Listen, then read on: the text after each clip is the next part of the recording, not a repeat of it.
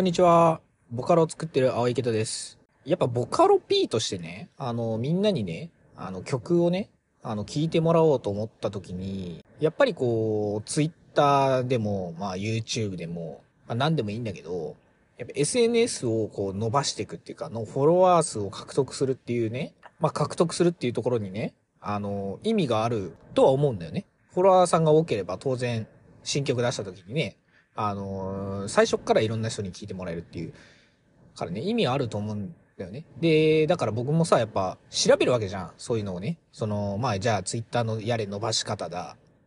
インスタの伸ばし方だって調べるんだけど、うんと、みんなが言ってんのがさ、そのペルソナを設定してくださいと。で、ペルソナっていうのは要は、誰に向けて発信するかみたいな。なんか、わかんないけど、じゃあ25歳会社員男性、えー仕事はじゃあ何時に終わって、夜は、例えば7時ぐらいには家にいて、そこからご飯食べながら YouTube を見ますと。だったらじゃあその7時半、7時ぐらいに YouTube 更新しとけば、その人が見るから7時に更新するのか、まあもっと仕事が忙しくて、夜は11時ぐらいに寝るから、そのぐらいにこう、例えばじゃあラジオを聞くから、更新するのは例えばじゃあ夜の10時とかね。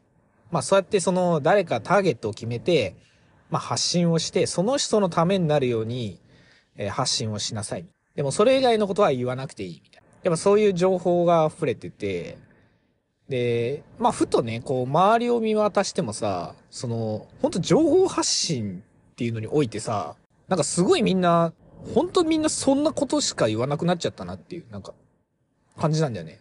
で、まあ僕、昔ね、あの、まあ、 mixi とかが全盛期の頃に、僕は何にもやってなかったんですけど、そういうのを。まあ、そもそもボカロ P になったから、ツイッターもやってるし、まあ、それまでほとんどやったことなかったんだよね。うん。だから全然その、なんだ、人との交流っていうか、なんかどうやってやるとかも全然、そもそも操作もわかんねえ状態で、ねえ、おじいちゃん、おじいちゃんじゃん、そんなの。まあね、あの、始めたんだけど、その、と要は当時 mixi とかの時代は、本当にみんなそんなことはなくてさ、ただなんか日頃思ったことをさ、とかね、なんか面白いことがあったら、ただ語るだけだったと思うんだよね。知らんけどね、見たことないから。まあ多分そうだと思うんだよね。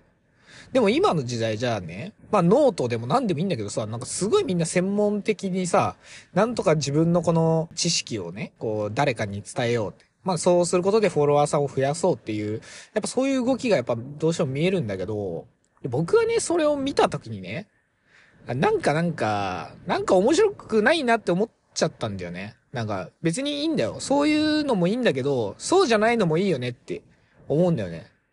だから僕がこう、ラジオで喋ってることなんかさ、何のためにもならないわけじゃん。そのラーメン屋でさ、セルフのラーメン屋でさ、あの、ふざけんなよなんていう話がさ、まあ、誰のためになるのかって話じゃん。セルフラーメン屋行った時に気をつけることベスト10みたいな。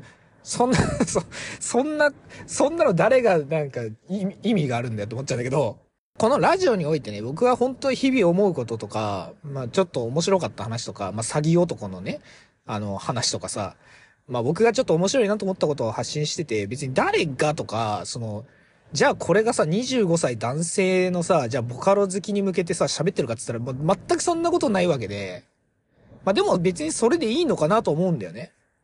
もうみんながみんななんかそうやりすぎてさ、なんか、すごいなんか凝り、凝り固まっちゃったよね、なんか世界がって思ったんだよね。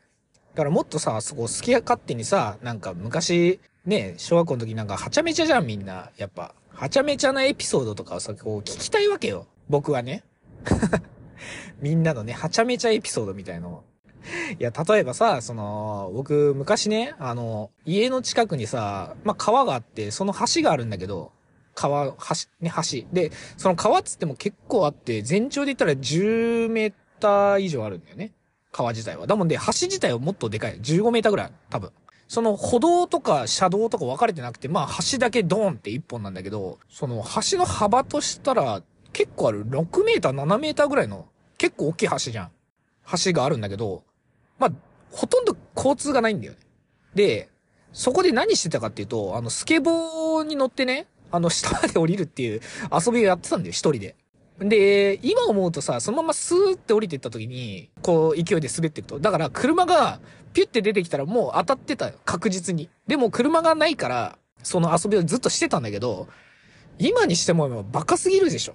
勝手にそのスケボーをね、持ってって あの、ひたすら滑り続けるっていうね、そういうあの、幼少期を過ごしたわけなんですけどね。もう今にして思えばバカじゃん。でも、じゃあこの話がね、その誰か、そのペルソナを設定した誰かのためになってるかっつったらならないんだよね。